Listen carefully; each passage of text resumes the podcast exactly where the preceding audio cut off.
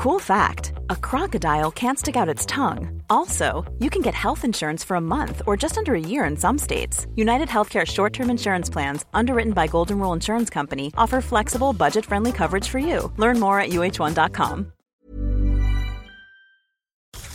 You're now rocking with the best.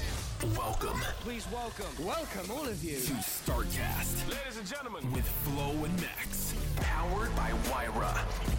Jetzt haben wir ein Gesetz, damit kommen wir irgendwie definitiv in den Massenmarktbereich, wo es alle betrifft und nicht nur die Hipster-Vorreiter. und das ist dann halt spannend, weil dann sprichst du, da bist du dann ja eben auch wie wir, wie wir in der Systemgastronomie und so weiter, da geht es um Standards, da geht es um einfache Prozesse, da geht es um Verlässlichkeit. Das heißt, die Gesetzgebung wird sich da auch weiterentwickeln. Liebe Startcast-Fans, schön, dass ihr wieder eingeschaltet habt. Heute haben wir ein Startup aus dem, wie würde ich sagen, bayerischen Räumlichkeiten, aus dem bayerischen Raum. Schön, dass du da bist, Flo. Heute habe ich zwei Flo's. Das ist noch viel geiler. Also ich, Noch äh, verwirrender. Dich, äh, noch verwirrender. Dich nenne ich Flo und den Florian nenne ich Florian, mein Co-Host. Ähm, Flo von Recap. Jeder, der diesen Namen jetzt hört, wird wahrscheinlich diese Becher schon mal irgendwie irgendwo gesehen haben. Die gibt es in allen Größen. Äh, also zumindest, wie viele Größen gibt es? Drei? Vier? Vier Größen? Ja. Gibt's ja, ist das, dann gibt es noch Bowls. Ja. Äh, Re-Bowl heißen die, richtig? Ähm, ähm, schön, dass du da bist, schön, dass du dir die Zeit genommen hast und ähm, lass uns mal so ein bisschen drüber sprechen. Was macht ihr denn eigentlich? Was ist Recap? Ähm, genau, was ist das denn eigentlich? Ja, schön, dass wir äh, die Zeit haben. Äh, was wir machen, ist, wir schaffen Einwegmüll ab, da wo es geht und da wo es leicht geht. Es gibt auch komplexere Bereiche, aber wir sind mit dem Kaffeebecher gestartet, 2016 schon. Haben wir uns gesagt, es kann nicht sein, dass wir so viele Einwegbecher verbrauchen, obwohl man ja eigentlich super aus Tassen trinken kann. Und ja, ich hatte meinen Thermobecher damals auch und ich hatte ihn nie dabei. Also braucht es irgendwie eine andere Lösung. Ey, das ist wirklich ein Phän Mhm. Phänomen mit diesen Thermobechern. Ja. Die, also, die kriegst du als Werbegeschenk zuhauf. Also, ich habe Genau, bestimmt ja. 20 zu Hause. In jedem Goodiebag. Wirklich so. Ja. Und benutzen tut man sie nie. Nee, und das bringt ja dann auch nichts, weil so ein Thermobecher oder grundsätzlich Mehrweg braucht ja eine gewisse Umlaufzahl, um, äh, um einfach besser zu sein. Was heißt das? Ja, du, also wenn du eine Ökobilanz aufstellst, dann hast du natürlich bei einem Mehrwegbecher mehr Ressourcenverbrauch initial als bei einem Einwegbecher, weil es viel mehr Material ist. Mhm. Das heißt, grundsätzlich muss der Mehrwegbecher auch mehr als einmal ver verwendet werden, weil sonst kann er gar nicht durch seine Umläufe irgendwann ökologisch sinnvoller sein als der Einwegbecher. Wenn du aber einen Mehrwegbecher geschenkt bekommst, der dann im, äh, im Regal verstaubt, dann wird der nie seine Nutzung. Ah, deswegen hast du das gerade zu mir gesagt. Weil ich dachte halt, mein Ansatz ist schon, ich kaufe einen Mehrwegbecher und habe damit schon was Besseres getan. Ja, so ist es nicht. Der muss, Du musst ihn schon benutzen. genau, deswegen. Also wir hatten Also mehr als einmal benutzen. Genau, wir hatten es ja gerade, du hast erst den aus dem Schrank gezogen, da habe ich gesagt, ja, okay, cool, ihr habt Recap anscheinend schon mal genutzt. Und dann hast du aber den zweiten aus der Spülmaschine gezogen, der offensichtlich gerade benutzt war. Und da habe ich gesagt, cool, der wird ja sogar benutzt. Hast du da eine-. Hast du da eine Zahl, wie oft denn so ein Mehrwegbecher benutzt werden muss, damit er. Ja, ja, auf jeden Fall, aber das hängt von, von Material ab. Also wenn wir bei den Thermobechern bleiben, die sind dann meistens aus Edelstahl, da hast du unglaublich viel Energie, da habe ich keine Zahl im Kopf. Mhm. Äh, Und bei unseren Bechern ist ja nur relativ simpler Kunststoff. Da hast du 10 bis 15 Nutzungen, die du brauchst, um Mhm. besser als Einwegbecher zu sein. Und das ist auch der Grund, warum wir nicht irgendwie, wir haben immer gefragt, warum macht ihr keine Thermobecher als Pfandsystem oder warum macht ihr sie nicht aus Edelstahl oder Glas? Am Ende müssen wir große Mengen transportieren zu den ganzen Cafés, Bäckereien, Tankstellen und so weiter und die dürfen wir nicht brechen, die müssen super leicht sein für den Versand. Äh, idealerweise auch nicht viel kosten. Wir können nicht 15 Euro Pfand für einen Becher erheben, Mhm. einfach nur weil der Edelstahlbecher so teuer in der Herstellung ist. Ja, Und Geil, was gelernt. Ja. ja wirklich so. Ich habe jetzt auch gerade Ja? schon. Ich liebe das, wenn ich in den ersten fünf Minuten schon was mitnehmen kann. Jetzt habe ich was mitgenommen. Nee, Ja, also aber, aber nochmal zurück auch zu den Recaps. Äh, Also da, das, das Geile ist halt wirklich, wie du es gerade auch schon, Flo, gesagt hast, dass es die mittlerweile halt an der Tankstelle im Tierpark hier in München gibt. Und ich, ich, ich, jetzt frage ich auch was, ob ich mich überhaupt schuldig bekennen muss. Aber vielleicht kannst du mich aufklären. Was ich ja ehrlich gesagt mache, ist, ich nehme die mit. Ich kaufe die, ich trinke aus denen, meistens nehme ich sie dann mit heim und wenn ich so zehn Stück habe, dann gehe ich zu meinem Café ums Eck, dann lacht er schon immer und dann sage ich, einen füllst du mir wieder, die restlichen neun äh, gebe ich jetzt bei dir ab. Und äh, Oder ist der Kaffee umsonst? Sozusagen. Aber jetzt natürlich, natürlich nicht, aber Frage an dich. Ist da, sprengt das das System oder ist es noch im, im, wie soll man das nennen, ist es noch so, dass es okayisch ist? Ähm, nee, natürlich ist das okay, weil das gleiche machst du mit Pfandflaschen auch. Du kaufst einen Ja. Kasten und den bringst du zurück, wenn du alle ausgetrunken hast. Und natürlich versuchen wir, möglichst viele Stellen zu haben, dass wenn du zum Beispiel dir im Tierpark, weil du ihn gerade schon genannt hast, du holst dir einen Kaffee, dann kannst du Mhm. nach dem Tierparkbesuch über die Brücke gehen und äh, da ist das nächste Café, kannst du einfach beim Kiosk wieder abgeben. Und das, Geil. das sollte natürlich das, das Ziel sein, dass du es einfach wieder loswerden kannst. Mhm. Und dennoch ist es natürlich so, dass wenn du jetzt hier ins Büro zum Beispiel fährst, dass du natürlich den dann erstmal in die Spülmaschine tust und dann hast du irgendwann diese 10 und dann bringst du sie zurück. Aber worum es geht, ist, dass sie einfach oft genutzt werden und dass sie irgendwann zurückkommen. Und das, was du gerade beschreibst, das höre ich immer öfter und das hatten wir zum Beispiel am Anfang nicht, weil natürlich muss, müssen sich diese 10 auch erstmal sammeln und wenn du nicht jeden Tag einen mitbringst, dann dauert es natürlich auch ein bisschen. Aber ich höre es immer öfter auch von unseren Gastronomen, die sagen, ja, da kommt dann halt jemand mit so einer Stange Becher zurück und ist all fein. So. Und dann, dann nehmen sie die halt zurück. Ja. Der einzige, das Einzige, was ich korrigieren muss, ist, du kaufst ihn nicht, du leihst ihn dir. Ja, Also rein juristisch gesehen ist es nie dein Cup, sondern die können alle uns, weil wir letztendlich auch alle zurücknehmen müssten und äh, umverteilen müssen und so weiter. Aber das ist, glaube ich, nur so ein kleiner. kleiner Wie mit den Geldscheinen und den Münzen. Habe ich vor kurzem gelernt. Ja. Hier gehört der Wert der Geldscheine, aber der Geldschein selber und die Münze selber gehören immer der Bundesbank. Das habe Guck. ich vor kurzem gelernt. Nochmal was gelernt. Deswegen darfst du sie auch nicht zerschneiden, weil das wäre Zerstörung von fremdem Genau. Eigentum. Oh weh, und Ja. da kannst du für dafür angezeigt werden. Nee, so, super. Also ich finde, das ist genau so. Und äh, was halt nicht passieren soll, was die Gegenstory wäre zu dem, was du gerade gesagt hast, ist, dass du sagst, boah, ich habe schon vier zu Hause, deswegen nehme ich jetzt einen Einwegbecher. Dann hast du halt versagt. Weil dann hast du genau das nicht erreicht, was es eigentlich soll. Und lieber wartest du, bis deine Hürde erreicht ist und sagst, okay, jetzt, dann sind es halt nicht 10, sondern 15 Becher, aber dann bringe ich sie halt zurück, wenn es sich für Mhm. mich lohnt. Oder ich habe vielleicht sogar ein Kind daheim, das einfach gecheckt hat, dass es sich damit sein Taschengeld aufbessern kann und das macht es dann von ganz alleine. Mhm. Ähm, Stimmt. Geile Idee eigentlich. der, der Taschengeld-Cup. Lass uns mal zurückspringen für unsere Zuhörer. Wie ist diese ganze Gründungsgeschichte passiert? Also ich meine, wie kamst du drauf oder wie kamt ihr drauf, Recap zu gründen? Das ist jetzt ja kein, ich meine, das ist ein offensichtliches Problem, Mhm. okay, aber es ist jetzt nicht unbedingt äh, so offensichtlich, dass man das dann genau so löst. Ich glaube auch, dass ihr am Anfang äh, viele Steine im Weg hattet. Ähm, jetzt dieses, dieses neue Gesetz, das 2023 ähm, verabschiedet wurde, ähm, wie, wie heißt das Pfand? Mehrwegangebotspflicht. Mehrwegangebotspflichtgesetz. Äh, das hat euch natürlich ein paar Türen geöffnet, Mhm. ähm, schätzungsweise. Aber vorher kann ich mir gut vorstellen, dass es, dass es halt viel Klinkenputzen war, viel Aufklärungsarbeit, viel, ähm, Ja. viel auch Desinteresse, weil warum sollte sich jetzt da ein Café drauf einlassen, das jetzt so zu machen, wenn die halt diesen Einwegbecher halt ähm, haben? Ähm, kannst du mal so ein bisschen von Gründungsgeschichte bis zu den Hürden erzählen? Ja, also mein Mitgründer, der Fabian und ich, wir, das Schöne ist, wir kannten uns nicht und wir hatten die gleiche Idee. Und durch Zufall haben wir der gleichen Person davon erzählt. Hä? Und das, das muss What mal the fuck? Das ist, that's Fortune. Ja, da gibt es die Julia Post, die ist bei den Grünen hier in München, auch im Stadtrat. Und die hat damals so eine Kampagne gemacht, da war es ja noch selbst verboten, einen, Einwe einen Mehrwegbecher mitzunehmen und ihn befüllen zu lassen. Also die Thermobecher, die waren zu der Zeit auch noch nicht so gern gesehen, weil dann hatte man Hygienebedenken Ach, und so weiter. Du musst da immer so eine imaginäre Linie hinter der Theke beachten, dass keine Keime an die Kaffeemaschine kommen können und so weiter und so fort. Hast du schon mal Kaffeemaschinen in München gesehen, wie schlecht die teilweise gereinigt sind? Und dann erzählen die mir was davon, dass ich den, meinen sauberen Becher. Ja, Ja, ja genau. okay, gut. Aber letztendlich kann es ja auch passieren, dass du nicht einen sauberen Becher mitnimmst, Korrekt. sondern einfach nur einen Refill haben willst, Ja, weil du halt schon, die, schon auf dem Verstanden. zur Arbeit irgendwie alles Verstanden, hast. Und die hat sich stark dafür eingesetzt, hat so eine Kampagne gemacht, Coffee to Go Again hieß es damals, und gesagt, hey, wir machen jetzt so einfach so eine fast schon Guerilla-Aktion. Jeder holt sich bei mir so einen Sticker und sagt Coffee to Go Again, dann weißt du von außen, hier kann ich mir meinen Becher befüllen. Und äh, die habe ich angeschrieben, weil ich gesagt habe, hey, mega cool, dass du in dem Bereich aktiv bist, finde ich richtig cool. Ich habe auch meinen Thermobecher, aber mein Problem war halt, wie ich vorhin schon gesagt habe, ich habe den halt nie dabei. Ich vergesse ihn immer zu Hause, Mhm. obwohl ich irgendwie das wichtig finde. Und Äh, ich bin der Meinung, der, ich habe uns gesagt, ich bin der Meinung, der Becher sollte auf mich warten, da wo ich ihn brauche, weil Coffee to Go ist halt was super Spontanes. Und dann hat sie gesagt, ja, äh, cool, mega. Ähm, ich habe gestern mit einem Typen geredet, der hat mir exakt das Gleiche erzählt. dann waren halt die beiden am Tag vorher Kaffee trinken und ähm, dann hat sie uns vernetzt und das war ein Volltreffer. It's a match. Ja. Und dann Wann war das? Ende, also genau vor sieben Jahren, so im August 2016. 16, ja. Und dann Happy Anniversary dann. Ja. So sieben Jahre, Jahre, ja. sieben Jahre Recap. Und ähm, Krass. dann haben wir uns getroffen.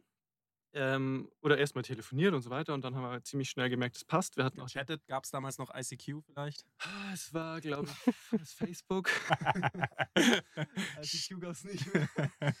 Aber ähm, Oh, genau. ich kann sogar meine Nummer noch, aber ist No egal. way. Ja. aber, Das ist krass. ähm, nee, es hat halt gepasst, weil wir die gleiche Vorstellung hatten. Fabian hat ähm, Wirtschaftspsychologie und dann Leadership for Sustainability studiert in Schweden und war in seinem Master und hatte die Idee. Ähm, und bei mir war es dann Ende Bachelor vom, vom dualen Studium, BWL. Und wir haben halt beide gesagt, wir wollen da wollen das angehen. Wir was bewegen? Wir wollen das bewegen, genau. Wir wollen dieses Problem lösen und wir wollen es vor allem mit wirtschaftlichen Mitteln lösen und nicht als Verein oder spendenfinanziert oder sonst was. Mhm. Und das war eigentlich die Grundlage, dass wir gesagt haben, wir machen das zusammen. Und das ist witzig, weil wir die ersten zwei, drei Jahre immer so, ah, nices Projekt und so. Da haben auch bei, beim Kundenservice haben Leute bei uns angerufen und gesagt zum, zu, unseren, zu unseren Leuten so, ähm, das ist ja echt, also echt beeindruckend, dass ihr eure Zeit mit sowas verbringt. Womit, also, macht ihr das in eurer Freizeit? Jemand, der bei uns angestellt ist, da bist du dann auch perplex. So, nee, Ja. ich bin froh, dass das heute nicht mehr so ist. Es gibt ja jetzt ganz viele Startups auch in dem Bereich, die einfach von Anfang an äh, versuchen, mit Business Models ähm, soziale oder ökologische Probleme zu lösen.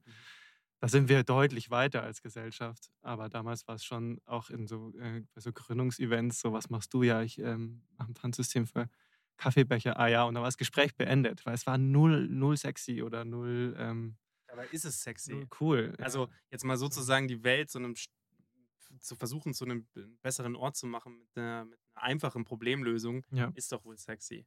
Ja, es ist vor allem halt super sinnvoll. Ja. Und äh, ist schön, wenn du so einen Sinn in deiner Arbeit hast. Ähm, aber damals war es schon noch so, dass wenn du halt nicht äh, Rocket oder irgendwelche coolen High-Growth-Stories erzählt hast mit irgendwie dem neuesten Quatsch, den du auf Amazon vertickst oder so, dann warst du halt niemand. Dann, also, Ja, aber, nicht aber Flo, auch mal ganz, jetzt nochmal ganz ernsthaft. Abhand von sexy. Ich, also sexy war mir jetzt zum Beispiel immer egal. Aber ich muss auch ehrlich zugeben, als ich den ersten Recap-Becher gesehen habe, da dachte ich mir auch, boah, das ist ein dickes Brett. Und wenn ich jetzt mein eigenes Geld wetten müsste, ich kann mich noch ganz genau an den Ja. Gedanken erinnern, Ja. würde ich nicht wetten drauf. Das ist so ein dickes Brett, dass in, ich, also ich war damals schon Startup-Szene, ich habe begriffen, wie Skalieren funktioniert. Mir war klar, Ja. bis du eine kritische Masse an Stores erreicht hast, ist es ein übler Kampf gegen Windmühlen. Voll. Und ich Sexy frage mich heute noch, Preis, also und das ist die. Frage. Interessant, Ich frage weil mich heute noch, wie habt ihr es geschafft? Interessant, weil ich Für kann mich habt ihr es geschafft. Ja, interessant, Florian, auch hier. Ähm, zu, genauso wie bei unserem vorhergehenden Podcast muss ich eine kontroverse Meinung streuen. Also ich kann mich auch noch erinnern, als ich das erste Mal diesen Recap-Becher in der Hand habe und es hatte, das war, glaube ich, im Birdie, Infanteriestraße, so ein, so ein Uni-Café ähm, und dachte mir, geil. Geile Lösung. Ja. Weil ich eben diese Unsinnigkeit in diesem Meer, also in, diese, in diesen Einmalbechern gesehen habe, dass das total unsinnig ist, super viel Mhm. Müll. Gerade wenn man mal so ein bisschen an der Isar auch entlangläuft, wie viel Scheiß da rumliegt und wie viel Scheiß von diesen Einwegbechern ähm, da auch rumliegen, einfach irgendwo. Und dann dachte ich mir, das ist eine geile Lösung. Ich habe damals aber auch niemals an Skalieren gedacht. Also ich erstmal sehe ich nicht so eine Idee und denke mir so, fett, ich glaube, die machen richtig Kohle, sondern ich dachte mir halt einfach irgendwie, ja, ge- geil, dass das mal jemand angeht. Vor allem auch mit diesen, was ja auch immer ein großes Problem ist, ähm, ich weiß nicht, ob es euch auch so ging, diese nachhaltigen Lösungen mit diesen Kaffeebechern. Da gibt es ja auch ähm, nachhaltige Einwegbecher, Mhm. aber diese, ähm, diese Deckel funktionieren nicht anständig. Ey, jedes Mal sifft es durch, ich schütte mich an, es nervt. Und das habt ihr gut gelöst mit diesen Deckeln. Aber zurückgesprungen, Florian, du hattest noch eine Frage. Also, also für mich war es wirklich, ich hätte, das ist, ich bin ja auch immer ehrlich, ich hätte mein Geld eher gegen als für euch gewettet, Ja. weil ich mir gedacht habe, ihr kommt nicht in die ganzen Stores. Ja. Und ich bin jetzt schon einigermaßen positiv schockiert, dass du überall, also ich weiß in München kaum einen Laden, wo ich zumindest hingehe, wo es keinen Recap gibt. Und das interessiert mich schon. Wie habt ihr das geschafft? Wa- Was war da die, was war der, was war der Durchbruch im Approach vielleicht? Vielleicht auch hierzu noch eine Anhängefrage. Wie viele Becher habt ihr denn gerade so im Umlauf? Also wie viele Becher gehören Ah, euch? geil. Ja, das muss ich nachschauen, das weiß ich tatsächlich nicht. Aber äh, es, gab es gibt nicht so den einen Durchbruch. Ich meine, wir machen das seit sieben Jahren und wir haben uns sieben Jahre lang verdoppelt.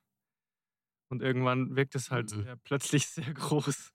Und äh, während Corona war man auch nicht viel unterwegs, da hat man es nicht gesehen. Aber mich hat es nach dem ersten oder zweiten Lockdown positiv selbst schockiert, was passiert ist. Ähm, hat uns auch Mhm.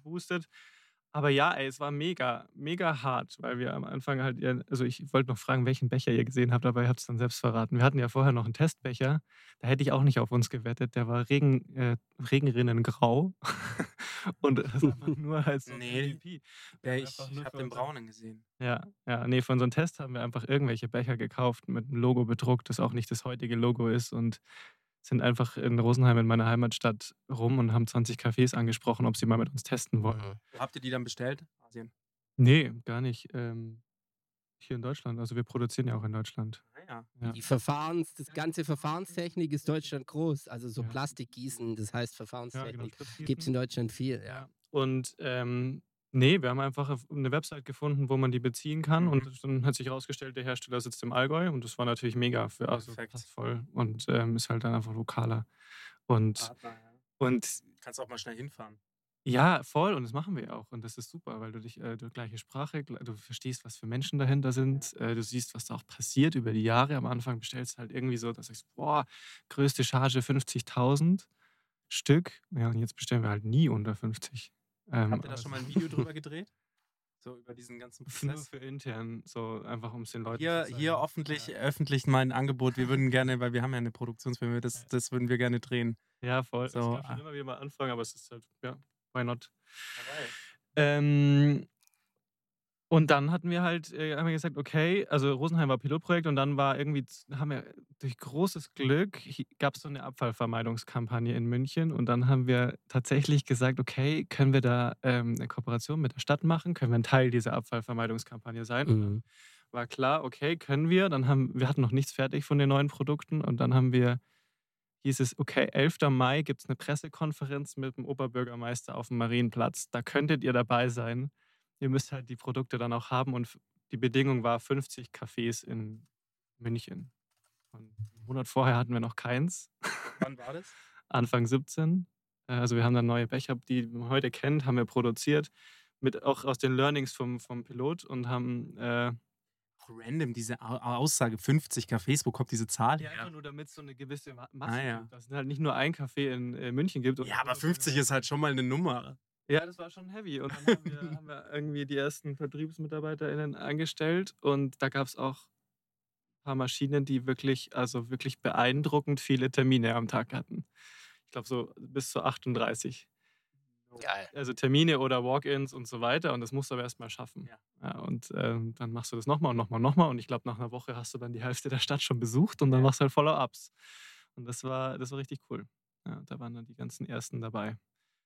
Und äh, so ging es dann weiter. Dann hatten wir das ist im ersten Jahr in Berlin und noch in Ludwigsburg und Oldenburg gestartet, so ein bisschen random, aber über ganz Deutschland verteilt. Und wir haben von Anfang an die Story erzählt, wir wollen es nicht nur in München machen. Wir sind nicht nur lokal, sondern wir machen es deutschlandweit. Und dann haben sich auch schon die ersten, irgendwo der allererste hat sich einfach in Kassel angemeldet. Da war sonst nichts. Er hat es irgendwo gelesen und hat sich angemeldet und gesagt, ich bin dabei. Ähm, und, und trotzdem haben wir sehr, sehr viele Klinken geputzt und sehr, sehr, sehr, sehr, sehr, sehr, sehr viel Vertrieb gemacht. Und ähm, ein Riesenschritt war dann tatsächlich der Start von, von Shell als Tankstellenkette Anfang 2020. Gleich mal eine größere Menge abgenommen haben. 19 oder 20? 20, glaube ich. Die, äh, die da haben wir gesagt haben, wir rollen es auf alle aus. Und- Gibt es da eine Zahl, wie viel es waren? Das waren dann so initial, glaube ich, 750 Tankstellen und wir waren damals, 750 Tankstellen A, wie viel Becher? ich glaube, so 50 oder 100. Das sind schon ein paar, auf jeden Fall. Das sind einige. Brauchst halt so eine Grundausstattung. Also eine Charge. eine Minimalcharge. mehr, also das war sogar mehr, was wir da noch gebraucht haben. Ja. Aber also es war ein Riesenprojekt für uns und gleichzeitig natürlich super cool, weil wir von den Städten dann auch aufs Land gekommen sind. Ganz viele Tankstellen haben wir ja auch alle während Corona gemerkt, so das sind diese, wie sagt man, ähm, kritische Infrastruktur, die niemals dicht macht, weil wir ja ohne, ohne Benzin und ohne unsere, unseren Kaffee nicht leben können. Irgendwie das Mhm. Einzige, was immer offen war, waren Tankstellen und Apotheken. und ähm, die haben halt auch auf dem Land ganz oft sind es die einzigen oder die ersten Stationen, die in der Früh auf dem Arbeitsweg offen haben und ganz viele gehen da Kaffee tanken und nicht, nicht Benzin. So, das ist halt so der Backshop der, der Wahl. Und damit sind wir nicht nur in den Städten vertreten gewesen, sondern ganz, ganz viel auch im ländlichen Raum. Schlau. Ja, und das ging dann so weiter. Da kamen ja dann noch die ganzen anderen Großen dazu, mit Aral, mit I- Ikea, Burger King und Riesenboost war natürlich dann das, ähm, das Gesetz, das zum Mhm. Januar in Kraft getreten ist. Und das ähm, hat uns auch dann letztes Jahr nochmal intensiv wachsen lassen. Ja. Also ihr wusstet schon, dass es kommt. Ja, wir wussten das eineinhalb Jahre vorher. Da gab es den Gesetzentwurf und dann musste er noch durch den Bundesrat und dann ist das beschlossen worden. Da gab es dann schon mal so einen ersten Boost. Ähm, und, und dann haben wir uns halt das ganze letzte Jahr nur darauf vorbereitet, irgendwie Produktionskapazitäten und Saleskapazitäten. Becher und da zu alles, haben. Alles an Kapazitäten aufzufahren. Weil du weißt ja nicht, wie viel kommt dann am Ende. Wie viel kam? Weniger als erwartet. Ah. Also wir haben uns verdoppelt. Wie gesagt, das war schon ein Riesenwachstum Ja. letztes Jahr. Aber wir haben halt auch einfach in eine Glaskugel geschaut. Es gibt 200.000 Gastronomiebetriebe. Selbst die Bundesregierung konnte bis Und die mussten, also einmal ganz kurz dieses Gesetz, was, was sagt es Die aus? Mehrwegangebotspflicht hat- wurde auch viel missverstanden, sagt aus, dass alle, die Getränke zum Mitnehmen anbieten oder alle, die Plastikverpackungen für Essen anbieten, äh, eine Alternative anbieten müssen zusätzlich. Es ist also nicht verboten, Einweg rauszugeben. Das wurde öfter mal verstanden. Aber es muss eine Mehrwegalternative geben. Und die muss Mhm. Zurückgenommen werden. Es darf nicht nur so ein Kaufbecher sein, sondern ich muss es zurücknehmen, muss attraktiv angepriesen werden sozusagen. Also eigentlich sollte es bei jedem Betrieb auf der Theke stehen. Und es darf nicht teurer sein als Einweg. Nicht teurer sein als Einweg. Be- Das bedeutet Es darf dann, nicht so sein, dass du sagst, ey, ich muss jetzt hier noch extra zahlen, weil ich Mehrweg, äh, Mehrweg nutze. ach so, ist es nicht so, dass, dass, dass das mehr kostet? Nee, Also- bei uns kostet es Pfand, aber das effektiv sind das keine Kosten. Das kriegst du ja wieder. Ah ja, also das das, Pfand kriegst du ja Der wieder. Kaffee darf nicht teurer sein. also das heißt 3,90 Euro plus 1 Euro Pfand tendenziell, wenn man sich dafür entscheidet, aber den Pfand kannst du wieder haben, deswegen Mhm. ist es nicht essentiell teuer. Aber warum sollte das auch teurer sein, wenn das da drin gemacht wird? Oh ja, ist halt mehr Aufwand, man muss zurücknehmen, man muss spülen Ah ja. und so. Das kann man schon, kann man schon rechnen sozusagen. Aber ein Riesengrund, und ich, du hast ja vorhin schon gefragt, so warum schließen die sich an? Im Endeffekt sind Einweg, ist Einweggeschirr auch teuer. Also bei den Bechern ist es immer so, jetzt ist auch gestiegen mit den ganzen Preisen. Also Gott sei Dank. Mittlerweile bei 10 Cent pro, pro Becher. Ja. Das summiert sich schon. Und wenn du mal Barista bist, hinter, hinter der Theke stehst und dann so reihenweise die Stapel rausgehen, dann weißt Mhm. du, wie viel Geld du auch in Einwegmüll ausgegeben hast als Gastronomiebetrieb. Und für Essen ist noch viel extremer. Also 30, 40, 50 Cent pro Gericht an Verpackungskosten hast du schnell. Unser, unser System kostet einen Euro am Tag für die Gastronomen. Wie ist das mit den ganzen Liefer? Ähm, also wenn, also jetzt hast du mir die ganzen Gastronomien gesagt, die 200.000 hast du gesagt in Deutschland. Ähm, ähm, wie ist das mit, wenn ich mir jetzt bei Lieferando was bestelle? Müssen die das auch anbieten?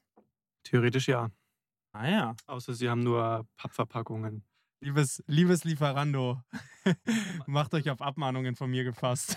Nee, du kannst ja auch, du kannst bei Volt, bei Lieferando, bei Uber Eats kannst du auch Reball bestellen. ja. Ähm, aber nur bei denen, die sich aktiv dafür entschieden haben, das auch auf die Plattform zu nehmen. Die Lieferando selbst ist nicht direkt verpflichtet, weil sie in der Regel nicht die sind, die das Essen verkaufen. Korrekt. Ja, das sind die Restaurants. Ganze Restaurants. Genau, aber die müssten das ja eigentlich, weil das ist ja quasi dieses klassische To-Go-Geschäft und Ja. da sollte es meines Erachtens Pflicht sein. Ja. Wenn das rausgeht, dass das wieder, das wäre ja so geil. Einer, der einmal was bestellt, bestellt ja potenziell zweimal Ja. und der kann das ja dann wieder zurückgeben beim Ja. nächsten Mal. Das wäre ja so ein schlaues Geschäft zu sagen, hey, der nimmt es dann auch gleich wieder mit. Ja. Ja, ja, genau. Das wird jetzt auch gerade getestet. Bei einem Wettbewerber von uns ist nicht so easy, weil ähm, das sind nicht immer die gleichen Fahrer, die zu den gleichen Restaurants fahren. Und zum Beispiel eine Pizza, die du dir liefern lässt, da bringt es nichts, wenn du dem die Pizzaverpackung zurückgibst und der fährt aber zum asiatischen Restaurant. Korrekt, aber ich, ich spreche jetzt eher von, ich spreche jetzt eher von diesen, Ja.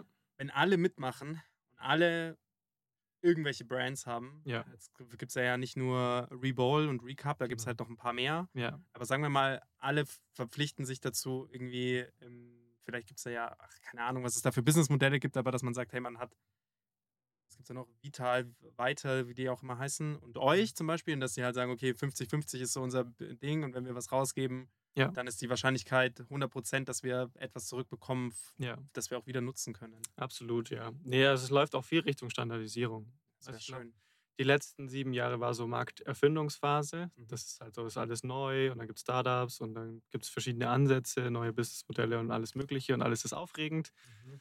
Jetzt haben wir ein Gesetz, damit kommen wir irgendwie definitiv in den Massenmarktbereich, wo es alle betrifft und nicht nur die Hipster-Vorreiter. Ähm, und, und das ist dann halt spannend, weil dann sprichst du, da bist du dann ja eben auch wie wir, wie wir in der Systemgastronomie und so weiter, da geht es um Standards, da geht es um einfache Prozesse, da geht es um Verlässlichkeit.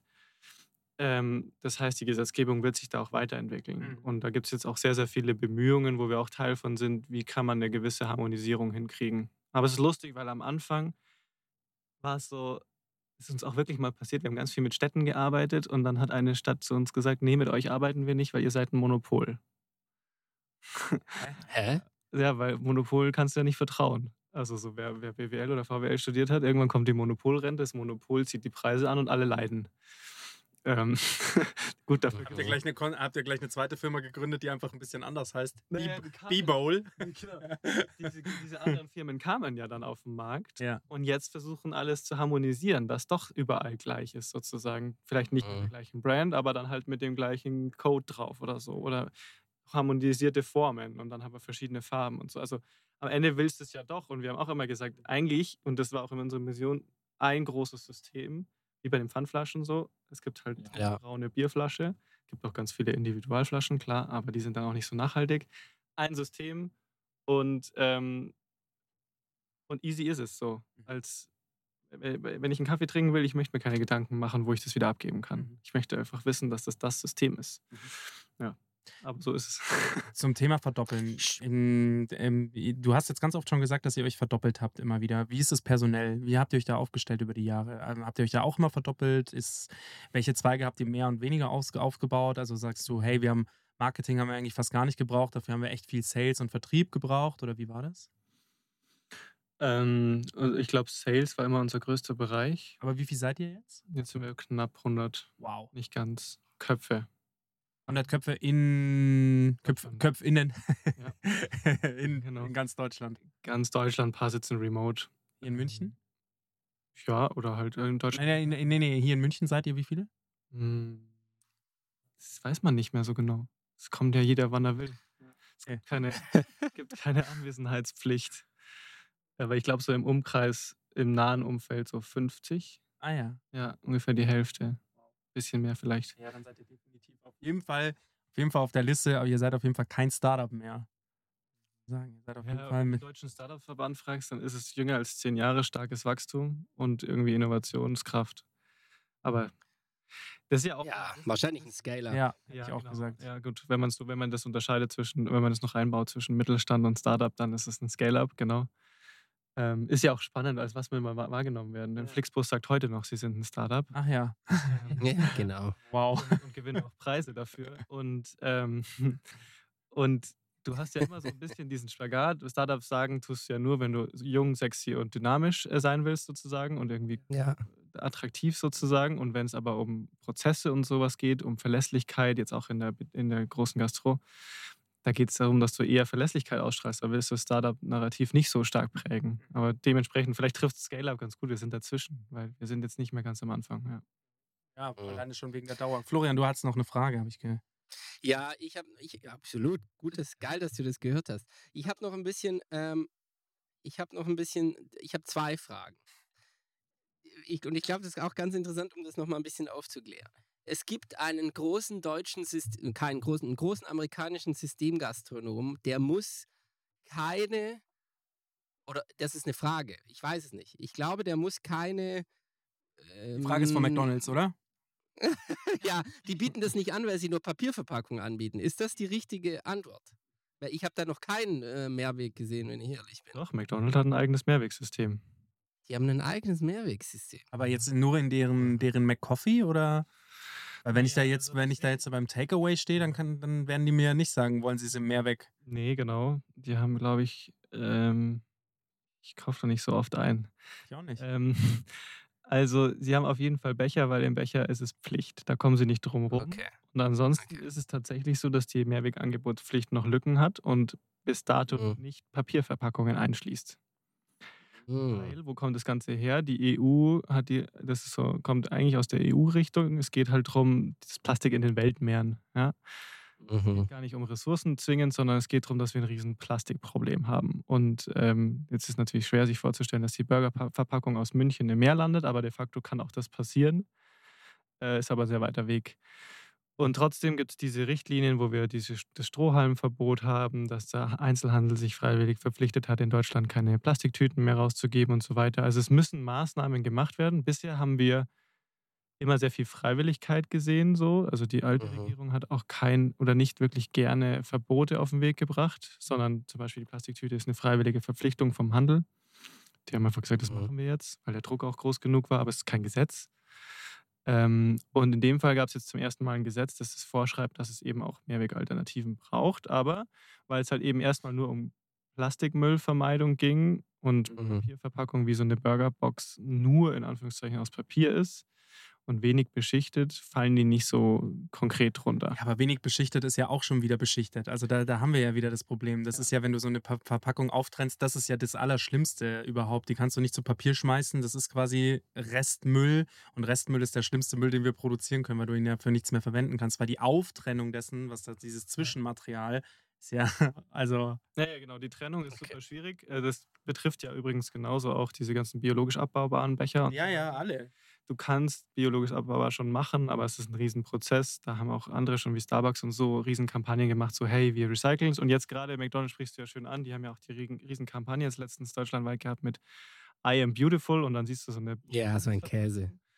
Und das, ähm, die fangen natürlich an, weil was dahinter steht, ist, dass sie anfangen, diese, diese Verpackung irgendwie zu recyceln. Aber das kann ja nur die Verpackung sein, die in-house auch sozusagen konsumiert wird und dann wieder eingesammelt wird. Weil alles, was das Haus Mhm. verlässt, wird ja keiner zurückbringen.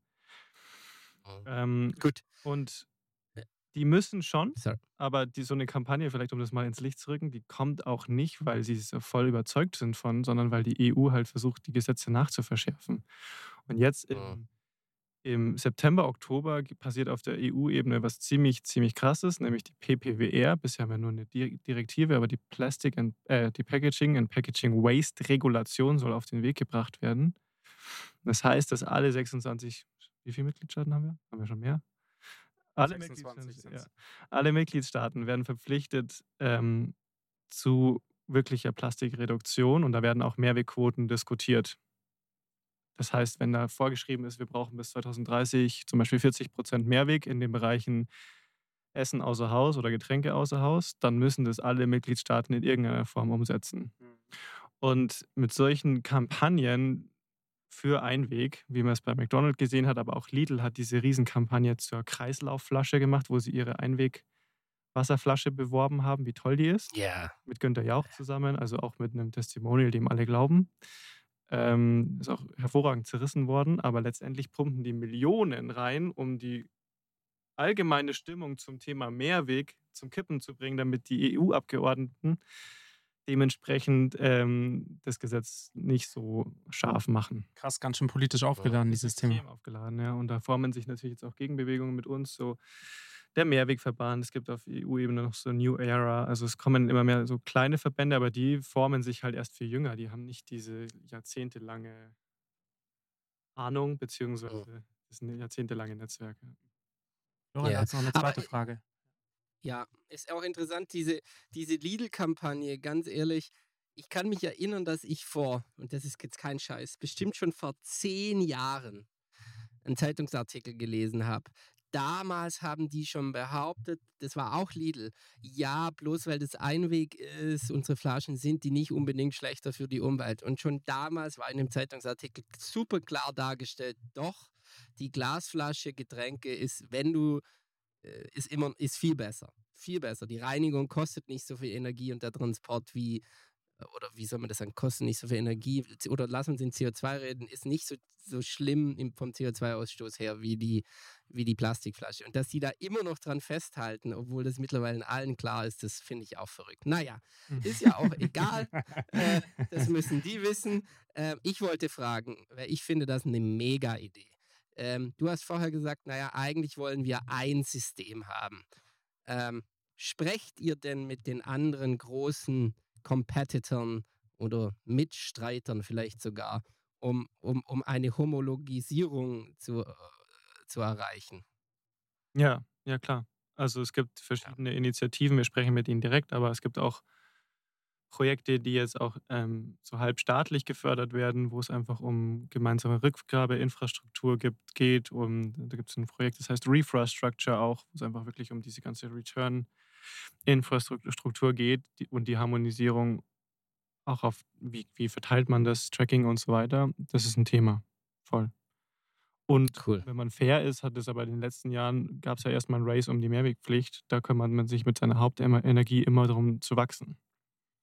Das ist Mhm. heute noch so, weil der Markt ist noch nicht gut ausgestattet. Also es gibt auch ganz viele Bäckereien, die sich jetzt irgend so ein Alibi-System reingestellt haben, das einfach de facto nicht genutzt wird. War heute wieder so Mhm. eine Bäckerei, die hat einfach einen blauen Becher reingestellt und gesagt, das ist unser Pfandbecher. Ähm, und der wird natürlich nicht genutzt, weil Jetzt hast du Hausverbot. ich habe den Namen nicht genannt. Aber ähm, wenn wir auch Richard. Ja, die haben auch sowas in der Art, ja. Aber ist egal. Es gibt genügend, leider. Ähm, es gibt auch sehr viele, die bei uns dabei sind, aber äh, es gibt auch einfach viele, die sagen, pff, interessiert mich nicht, ich stelle mir irgendwas rein. Das ist halt tragisch, weil äh, da ist eine gute Intention hinter so einem Gesetz und am Ende wird wieder ein Schrott einfach nur in diesen Laden gestellt, der nicht genutzt wird. Und wir haben es am Anfang besprochen, das Zeug muss genutzt werden, dass es ökologisch sinnvoll ist. Und wenn man ein bisschen nach vorne schaut, dann geht die Gesetzgebung eben auch dahin, dass es zum Beispiel um Tracking geht, dass man äh, gewissermaßen die Umlaufzahlen nachweisen kann und so weiter. Da sind wir auch in Projekten. Wir haben auf der Rebowl den QR-Code drauf, auf den Bechern noch nicht, aber solche Themen beschäftigen uns auch wegen diesen Infrastrukturthemen, dass man eben die Dinge automatisch auch auseinandersortieren kann und so weiter. Aber diese ganze Standardisierung, das werden diese Billo-Systeme, wenn ich sie mal so nenne, gar nicht mitgehen können. Ähm, so, und dann muss man die wieder wegschmeißen oder wieder einschmelzen und neue, neue Produkte machen. Also darf ich da mal einen, so, so ein bisschen so ein Resümee ziehen, was jetzt quasi das Ziel ist, irgendwann mal ähnlich wie bei der Bierflasche, die du ja vorher genannt hast, irgendwie so eine Urform zu finden, wo man halt sagt, da machen alle mit. Also das ist quasi diese, keine Ahnung, äh, hier die, die irgendeine Designvereinigung für äh, Nachhaltigkeit setzt sich zusammen und sagt, okay, das ist jetzt die Form, Ja. so ändern wir jetzt quasi, das wird die Urform und alle, die so Mehrweg, ähm, die in diesem Mehrwegsystem sind, dürfen ihre alten Sachen behandeln, äh, behalten, aber die, alles, was neu kommt, wird quasi diese neue Designform haben, Ja. weil dann kann man gewährleisten, dass es eigentlich egal, welche Brand ist, die haben alle dieselbe Form und die haben alle dieselbe, ähm, die kann man alle gleich stapeln, Ja. ähm, wie auch immer. Genau, das ein kann man Ziel? Gehen, aber erstmal geht man drum, geht es darum, dass man zum Beispiel die gleichen Rückgabepunkte hat. Genau, ja, Also ja, stell- ja. Stell dir vor, Rewe hat ja auch sein eigenes System gemacht, aber stell dir vor, man kann einen Recap beim Rewe im Pfandauto. Ja, das wäre mega. Ja, wäre super. Aber, Herzliche Einladung, nochmal mit uns zu sprechen. Rewe? Werden wir zu haben. Ja, sag mal, was, was, was bräuchte man dafür, damit sowas passiert? Weil ich meine, dieses Pfandsystem, diese, diese, diese, diese Flächen gibt es ja. Voll, das macht auch total Sinn. Aber das ist ähm, vor so einem Gesetz, glaube ich, gibt es halt auch ab und zu eigene Strömungen, wo man sagt, ich mache es jetzt erstmal selber. Ja. Und dann stellt man fest, es ist gar nicht so einfach. Und dann redet man wieder miteinander. Ähm, ist halt so. Es gibt halt Menschen, die meinen, sie machen es jetzt erstmal alleine. Und das haben wir ganz viel gesehen. McDonald's hat es gemacht. Edeka hat auch ein eigenes System. Rewe hat ein eigenes System. Ganz viele sind bei uns dabei.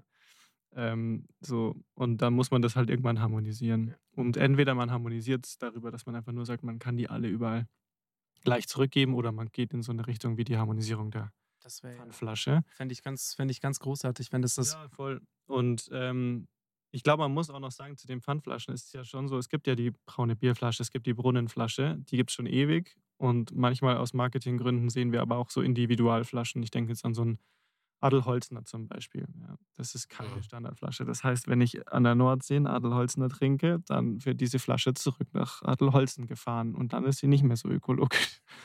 Weil nämlich die Bierflasche, wenn jetzt die, weiß ich nicht, die Augustiner oder was weiß ich, eine Münchner Brauerei ihr Bier äh, nach Sylt bringt, dann wird die Bierflasche, danach geht das Label ab und dann wird die bei, einem, bei einer Reinigung oder bei einer näher gelegenen Brauerei wieder verwendet. Mhm. Und ähm, deswegen ist schon die Standardisierung von den Verpackungen eigentlich, eigentlich immer das Beste. Und so gesehen kann es dann schon sein, dass Lidl mal recht hat, dass es vielleicht günst, äh, be- besser ist als die Adelholzner Flasche, die in Neuseeland getrunken wurde. Aber, ähm, aber Ja, okay. je, je mehr Standard und je kürzere Wege, also je mehr optimiert das Ganze auf die Nachhaltigkeit umso, ist, umso besser. Ja. Jetzt interessiert Ja. mich eine Sache, weil wir das im Vorgespräch so ein bisschen ähm, hatten und das ist etwas, worauf ich jetzt auch auf Florians Meinung sehr gespannt bin. Also einmal ähm, vielleicht mal so die Frage der Ursprung, ähm, um, glaube ich, weltweit relevant zu bleiben, braucht man Cash. Weil man ähm, Mhm. sich mit Geld einfach eine gewisse Stimme, einen gewissen Platz am Tisch verschafft, egal wie laut man ist. Ähm, je mehr ähm, in einen investiert wurde, desto mehr glauben andere, dass das, was man da macht, gut ist. So, ich möchte diese Aussage mal so hinstellen. Ähm, ob das jetzt stimmt oder nicht, ähm, dass man dann was Gutes tut oder nicht, ist ja mal vollkommen e- egal. Aber mit Geld verschafft man sich auf jeden Fall einiges. Wie war das bei euch? Habt ihr am Anfang die ersten 50.000, ähm, seid ihr da zur Sparkasse gegangen in Rosenheim und habt gesagt, hey, wir brauchen Kredit? Oder habt ihr irgendwie so eine äh, Friends and Family Runde gedreht oder habt ihr selber Cash gehabt? Weil ihr wart beide Studenten, also schätze ich mal, dass da Ja. Ähm, nee, wir haben, also Kredit kriegst du in der Anfangsphase nicht. Ja, ja, ja. Nee. vergessen, vor allem wenn Florian nicht in mich investiert hätte, dann die Bank erst recht nicht. Ähm, Ja. Also die machen, die dürfen ja kein Risiko eingehen. Die Ja. brauchen einen Business Case, die brauchen einen Track Record irgendwie, die müssen rechnen, die müssen wissen, dass die ihr Geld wiederbekommen. Mhm. Denen geht es ja gar nicht um die Geldvermehrung, denen geht Ja. es nur darum, das Geld wiederzusehen. Und dann hat man einen Zinssatz. Ähm, dementsprechend, wir haben einfach Becher gekauft. Das ist zum Glück nicht so teuer. Das haben wir aus dem eigenen Ersparten gemacht. Also diese grauen. Ja, genau. Äh, so 6000 Stück oder so für den Test. Und dann, äh, Was war das für ein Invest damals ungefähr? ja, 6000 Euro oder 10 oder so. Ah Ja, okay, also Also war schon ein bisschen was für einen Studenten, Ja. aber ähm, machbar. Ja. Noch irgendwie. Und, ähm, und dann sind wir, dann wussten wir, wir starten in München. Wir haben diese Produktion angestoßen mit den Cups. Da haben wir Mhm. eine Vereinbarung getroffen, dass wir, das, äh, dass wir diese Entwicklungskosten abzahlen über die Stückmengen. Ist auch dankbar, weil unser Hersteller macht seit über 35 Jahren Becher. Der hat auch gewusst, dass wenn, der, wenn es floppt mit uns, dann ist es ähm, nicht schlimm, weil der Becher ist ein guter Becher und den kann man dann noch weitere 30 Jahre produzieren und verkaufen. Also so gesehen war das nicht so tragisch. Ähm, Also ihr habt dann diese 10.000 Euro investiert, habt ähm, gesehen, dass es irgendwie funktioniert, dass es Anklang findet in, in, in Rosenheim, habt dann ein bisschen was verdient dadurch. ja, wir hatten natürlich das Pfandgeld dann eh wieder und, Ja. ähm, und haben, äh, da sonst haben wir nichts verdient in der Zeit. Aber dann mit den ersten Kunden, die kamen, haben wir halt gesehen, okay, es kommen die ersten Systemgebühren und so Ja. weiter. Und wir haben auch beim Businessplan-Wettbewerb damals mitgemacht. Und Vielleicht äh, interessant für unsere Zuhörer zu, ver, äh, zu verstehen, wie verdient ihr euer Geld? Jedes Café zahlt monatlich eine Gebühr dafür, dass es Teil vom System ist, dass es Ja, ja. die Becher auch abge abgeholt bekommt, wenn zu viele dort sind. Und das sind ein Euro am Tag ungefähr. Das hängt ein bisschen von der Größe ab von dem. Ja, ja, genau. Oder eher von der Laufzeit, wie lange Sie sagen, Sie sind dabei. Genau.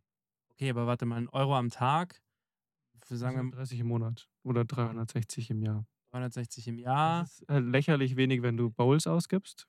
Ja. Ja, aber wenn du sagst, ein Euro am Tag ist super, das ist super wenig, weil ein Espresso kostet heute schon mehr. Ja, ja, ja, ja, voll. Äh, Aber ich denke, ich, ich denke nur nach, was dann quasi der, der Maximal-Case ist. Ja. Das wären dann 360 Euro pro mal 200.000, was es ja maximal an Kunden. So, so rumgerechnet. Ja, ja, genau. Das könntest du machen, ja. Ja. Und dann musst du überlegen, ob du irgendwie andere Services anbieten kannst, Ja. klar.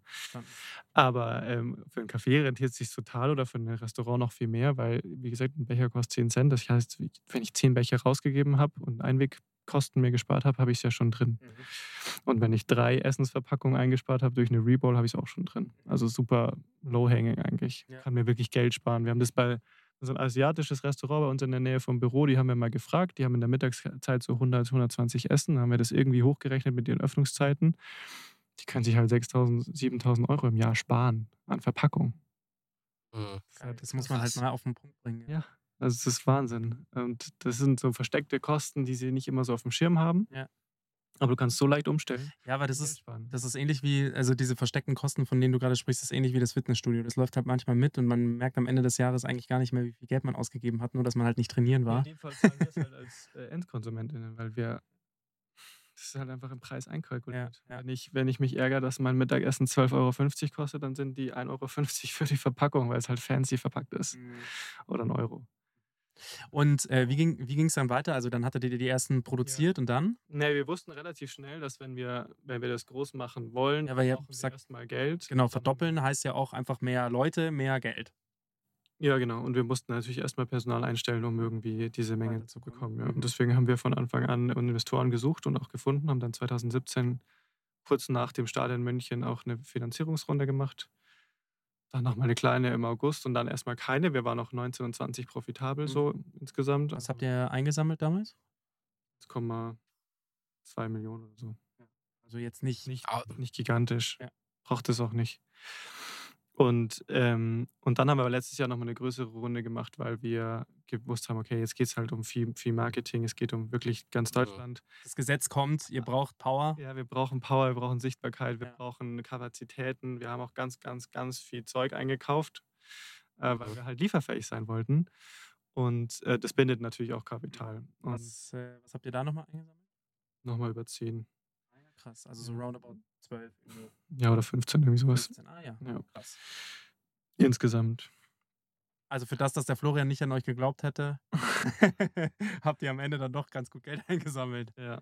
Ja, gut. Ja, mega. Passt schon. Und ähm, das hat auch gereicht. Also wir haben ja keinen keinen Maschinenpark oder sonst was, was wir finanzieren müssen. Ja. Und wir haben jetzt super viele Recurring Revenues, weil wir natürlich die ganzen Gastronomiebetriebe stützen jetzt auch unser System. Jetzt haben Ja. wir halt einfach ganz guten Grundumsatz, mit dem wir weiter aufbauen können. Plus neue Kunden halt Ja. wahrscheinlich. Ja, genau.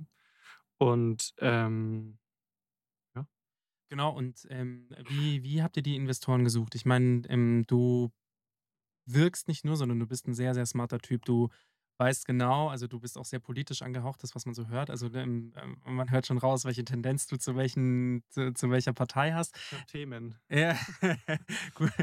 Die haben wir, die haben wir tatsächlich auch irgendwie alle, aber bei dir hört man die Tendenz schon deutlich raus. Das ist auch schön. Also es ist ja auch ähm, sehr positiv gemeint von meiner Seite aus. Wie dann wird dieser, dieses, diese Findungsphase von den Investoren ja auch keine leichte gewesen sein, weil du, man weiß ja, mit jedem Investor, den man sich da reinholt, kauft, verkauft man ein Stück seines, seines, seines, ja, seiner, ähm, weiß ich nicht, vielleicht, wie soll, wie soll ich sagen, so ein, so ein Teil seines Kuchens. Ähm, und, und wenn man da sich die falschen Personen reinholt, ist das halt einfach das sehr negativ sich auswirken. Wie, Mhm. wie, wie war das? Mm, Also erstmal ist es ja das, was man im BWL-Studium lernt. Es gibt ja gar keinen anderen Weg. ja, und dann macht man das. Ähm, ich glaube, es ist. Also, wie, wie haben wir die Suche angefangen? Das war so super random. Ähm, du weißt, du kennst ja niemanden, du hast auch niemanden, wenn du nicht zufällig irgendwie reich geerbt hast oder sonst wen kennst durch Zufall. Du hast einfach kein Netzwerk. Ja. Und Ja. äh, dann war das so eine klassische Business Angel Runde am Anfang. Der eine war irgendwie, der kam über den Steuerberater, der in der Jury von unserem Businessplan-Wettbewerb gesessen ist, weil der Steuerberater wusste, dass er gerade Lust hat zu investieren. Ähm, hat super gepasst, äh, super cool. Ähm, das waren dann gleich zwei. Dann kam einer, weil er einen Artikel in der Süddeutschen Zeitung gelesen hat und es mega gut fand. Und dann, ähm, wer super lang dabei ist, Müller Medien aus Nürnberg, die kennt man so von Was ist was Büchern, ähm, so, so ein Verlag. Und die sind dann Familienunternehmen und die, ähm, die investieren super viel, aber die haben noch nie irgendwie Hardware investiert. Die haben immer nur in so Verlagsgeschichten oder Websites und sowas, so Companies investiert. Und ähm, da sind wir, es gibt bei Startup in, in München dieses ähm, Programm, glaube ich, teils von Siemens gezahlt, teils vom Bayerischen Staat. Da kriegst du so Mentoring, Coaching und die haben uns halt in so eine Art Höhle der Löwen mitgenommen, wo die quasi in ihrem ganzen Business Angel Netzwerk dann so Pitches haben. Und dann haben wir da auch zweimal gepitcht und dann geht dann so ein Two-Pager raus an alle im Netzwerk, die halt nicht zu. Ja, geil. Das ist aber geil, ja, genau. Das ist ein super Service, kostet gar nichts. Ähm, ist einfach finanziert, um Innovationen in Deutschland voranzutreiben. Mhm. Oder muss man sagen, Bayern. Ich glaube, es gibt dieses Format bestimmt irgendwie in irgendeiner Form auch außerhalb. Mhm. Das ist ein bayerisches Format, da haben wir teilgenommen. Das war super cool, hatten halt drei Sessions, da haben die unser Pitch Deck ähm, gechallenged sozusagen und uns geholfen, Businessplan nochmal sauber zu ziehen. Und da sind wir in diesem Verteiler bei denen auf dem Tisch gelandet. Ja. Und dann wurden wir eingeladen, dann haben wir gesprochen und es hat gepasst. Geil. Sehr geil. Und ähm, wie ist das, wenn du dann mit solchen Leuten kommunizierst oder kannst du grundsätzlich jetzt gar nicht mal so im Detail bei euch, So wie ist das, wenn man ja wirklich so ein, ich sag mal, purpose-driven Startup hat, Mhm. Scale-Up? Ja. Ähm, wie ist das, wenn du halt auch sagst, hey, so diese Was ist was Leute, die, das klingt total toll. Also wirklich, das klingt total toll, dass sie investiert haben, aber haben die, verstehen die das auch so richtig? Also redet ihr auf Augenhöhe miteinander oder ist das, dass du sagst, hey, da musst du im Investorenkreis wirklich noch viel Aufklärungsarbeit leisten, trotzdem, dass sie ja schon irgendwie an euch geglaubt haben? Ja, ist immer unterschiedlich, glaube ich. Also es gibt Menschen, die interessieren sich so gar, gar nicht oder sind peripher dabei und haben einfach super viel Vertrauen. Andere sind super nah dran. Also wir haben auch einfach mit vielen super, super enge Sparings und dann, ähm, dann brauchst du auch nicht viel transportieren. Ja. Ja. Und trotzdem kommt der Punkt, wo irgendwo mal Differenzen entstehen. Und wir haben schon auch in den ersten Jahren unseren komplett eigenen Stiefel durchgezogen. Wir hatten irgendwie ein komplett transparentes Gehaltsmodell, sind auf Vacation gefahren. Und Mhm. so Themen, die man halt noch, damals noch nicht gemacht hat, so versucht. Wir haben uns in einfach super vielen Dingen ausprobiert, ja, und da hätte man uns auch sagen können, so, das wird nicht funktionieren. Aber dann lernst du es ja nicht. Also, es hat Ja. auch nicht riesig geschadet, würde ich sagen, sondern es hat äh, zu einer gewissen DNA geführt und hat auch dazu geführt, dass wir, ähm, wir selbst sein konnten und wirklich coolen Umgang so im Team aufbauen konnten. Eine Kultur, wo auch Sehr schön. auch letztes Jahr war das schön, hatten wir so ein Grillfest und dann war eine ehemalige Mitarbeiterin da, die dann irgendwie eineinhalb Jahre raus war und die gesagt hat, das hätte sie nie gedacht, dass wir den Umgang oder diesen Vibe so beibehalten in der Wachstumsphase. Die ist irgendwie bei 35, 40 Leuten raus, kam dann bei 80 zu Besuch und war so, wow, krass, immer noch. Hätte, hätte sie nicht gedacht. Ähm, und das, das ist, glaube ich, eine Frage von, wie viel Druck bringt man da rein oder was ist auch so der Approach. Und mit Sicherheit Selbstkritik, glaube ich, man hätte auch noch schneller wachsen können. Man hätte viel mehr professionell machen können. Wir hatten ein super junges Team am Anfang, das mussten wir dann irgendwann alles nachziehen, mussten allen beibringen, dass Performance nicht gleich ähm, Kultur, komplett Kulturverlust ist, sondern wenn man über, einfach über Leistung spricht, dass man sich eigentlich halt über eine Dimension enthält- unterhält, die immer auch Impact bedeutet in unserem Fall. Ähm, Wie habt ihr das nachgezogen? Ich stelle mir das gar nicht so leicht vor. Nee, das ist auch nicht leicht, aber ähm, du, du, viel, ich meine, es gibt unterschiedliche Phasen, nicht jeder ist für jede Phase auch geeignet und dann wird auch mal eine Stelle frei oder dadurch, dass du ja wächst, kannst du auch immer neue Perspektiven mit reinholen und dann haben wir halt auch versucht, verstärkt mit dann auch finanziell größerer Kraft, einfach mit höheren Gehältern auch Leute reinholen zu können. Mhm. Das ist jetzt auch schon wieder drei Jahre her oder so, vier, wo wir es angefangen haben. Krass. Ähm, und dann ändert sich das so langsam und dann entsteht auch Vertrauen oder dann merkst du, okay, ist ja gar nicht so, Ja. ist ja gar nicht so wild, ja. Wir kommen jetzt fast schon zum Ende unseres Podcasts. Krass, wie Ja. so eine Stunde verfliegen kann. Also ich bin, äh, Florian, du kannst mich heute mal loben. Ich bin einfach ein, äh, sensationeller Timekeeper geworden. Du bist ein sensationeller Timekeeper geworden, vor allem, weil ich zwei, drei Minuten früher gehen muss, bin ich dir dankbar. ähm, jetzt hier vielleicht auch gleich nochmal der Aufruf. Flo, hast du äh, noch eine Frage? Florian. Florian, ja, sorry. Ah, genau, du musst korrekt sein. Ja, Ich habe okay, jetzt nämlich schon auf den Flo Florian. gewartet. Florian, hast du noch eine Frage? Ich habe eine letzte Frage. Und Flo, schon mal vielen Dank. Also wirklich interessant, auch ähm, super geil erklärt von dir in Ah, warte aller ganz Ruhe. kurz. Und Äh, Gibt's, hat die O2, also hat die Telefonica solche Becher bei sich da in den Cafés? wir haben nur äh, Porzellangeschirr. Nein, nein, nein, nicht in der Vira. Nicht in der Vira, sondern ich meine unten in den Cafés im Tower. Nee, wir haben Porzellangeschirr. Okay, gut, müssen wir mal. Ja, Ist doch auch gut. Ja. äh, es, gibt, es, gibt, es gibt kaum To-Go, weil wenn die Leute dort was Ja, kaufen, ja. gehen die ja meistens hoch in den Tower Mhm. und dann legen die das Geschirr einfach da ab. Ja, wäre auf ich jeden glaube, Fall eine coole. gar nichts an. Wäre auf jeden Fall eine coole ähm, Kooperation, in, in, in, in einem wirklichen blauen Becher von Recap. Aber anyway, zu deiner Frage. Florian. Ja, was habt ihr noch vor, Flo? Weil ähm, auch da, ja, von, äh, mir ist es vollkommen klar, ne, von einem Euro am Tag pro Restaurant werdet ihr, also klingt jetzt blöd, das ist vielleicht auch nicht ihr Ziel, reich nicht. Ähm, aber ich denke mir, da ist halt auch noch, wie du selber, du hast ja schon durchblicken lassen, andere Services, neue Services, kannst du da ein bisschen was verraten? Und wenn nicht, schade, aber dann ist es so. Spannend, äh, wo- wollte ich auch fragen noch. Genau, ja, geil. Geile letzte Frage. Ich glaube, wir haben viel vor, weil, wie gesagt, die erste Phase des Erfindens sozusagen ist vorbei und jetzt geht es darum, Lass was durchblicken. Erzähl uns was. Nee, also es gibt, es gibt nicht den einen Case, Themen, mhm. sondern das eine ist die Harmonisierung, das andere ist natürlich Deutschland irgendwie mal wirklich mit Mehrweg ausstatten, weil es sind jetzt bei uns 20.000, 21. 1000 äh, Gastronomiebetriebe dabei, aber es gibt halt diese 200 und die haben alle irgendwelche Alibi-Lösungen oder keine. Das heißt, in Deutschland Mhm. ist noch richtig, richtig viel zu tun und das ist gerade hartnäckig. Dann kommt das Mhm. EU-Gesetz auf uns zu, wo wir uns einfach ganz intensiv mit der Frage besch be- beschäftigen, wann machen wir welche Länder und wo funktioniert unser System, wo nicht. Ah, stimmt, Äh, klar. klar, also das Ausrollen auf, auf die anderen Bisher halt Staaten. Fokus auf Deutschland und das war auch definitiv immer so unser, uns- wir hatten so Scheuklappen auf, ganz bewusst. Also wenn du zu viele Baustellen offen hast, dann bist du halt in gar nichts gut. Wir Mhm. nur Deutschland, nur Deutschland, nur Deutschland. Das ist mir persönlich so schwer gefallen, weil ich mache gerne Fässer auf oder äh, potenzielle Ideen. Wenn es mit mir ginge, wären wir schon in 45 Ländern, aber dann wären wir halt nicht in Deutschland so groß. Und äh, Mhm. deswegen immer gut Fokus zu behalten und deswegen gehen wir auch super behutsam in diese Frage rein, wann machen wir Länder oder nicht. Ähm, Aber es, ist, ja, es steht auf jeden Fall auf dem Plan, Länder klar, zu machen. Also ich meine, logisch. Wir als Mittelland irgendwie. Wir brauchen auch alle eine Lösung. Die haben halt noch nichts. Und je nachdem, wie das Gesetz sich dann auch ent, entfaltet, ähm, brauchen die halt auch recht zügig. Dann. Also jetzt im Blicke auf Europa, die, da gibt also da gibt es noch keine Lösung hin. Die in Wenig- Frankreich, wenig Italien, quasi nicht. wahrscheinlich die nordischen Länder vielleicht tick, tick Auch besser. nicht so auch nicht. Nee, Boah. nee, also es gibt immer wieder so Einzelversuche, aber noch nicht in, noch lange nicht in der Geil.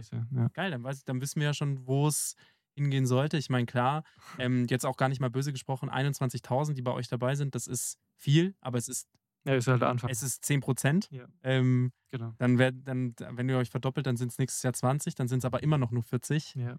So, ja, es ist einfach unglaublich viel zu der Markt tun ist noch groß, geil. Die Frage ist schon auch, was jetzt EU-seitig an Gesetz kommt, also wie viel Push kommt da und wie viel nicht. Ähm, aber kann schon nochmal wilder Ritt werden. Geil. Und das ist cool. Also ich würde ja auch noch sagen, so ein Gesetz ist cool und gleichzeitig aber auch Fluch und Segen. Also wenn du auf Teufel komm raus zum ersten ersten maximal lieferfähig sein musst und so, das ist schon einfach nicht planbar. Also es war wie Mhm. wieder mit der Bonpflicht, als plötzlich alle zum ersten ersten die Belege ausdrucken mussten. Es dauert dann einfach, bis die Gastronomie aufwacht und das haben wir überschätzt. Also Mhm.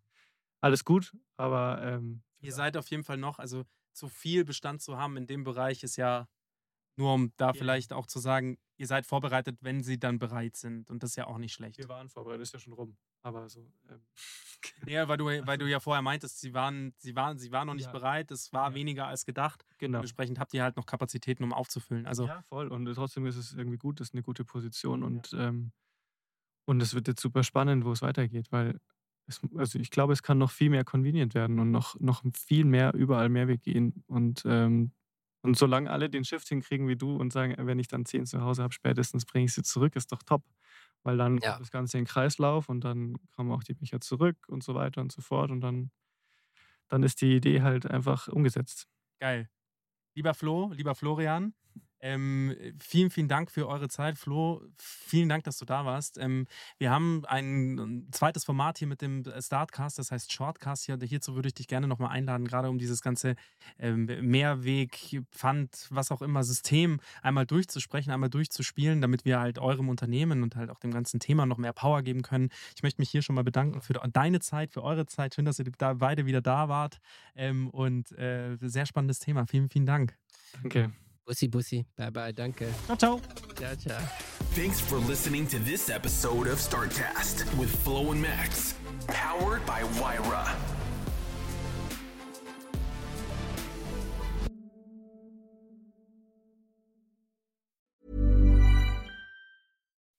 When you make decisions for your company, you look for the no brainers. If you have a lot of mailing to do, stamps.com is the ultimate no brainer. Use the stamps.com mobile app to mail everything you need to keep your business running with up to 89% off USPS and UPS. Make the same no brainer decision as over 1 million other businesses with stamps.com. Use code PROGRAM for a special offer. That's stamps.com code PROGRAM.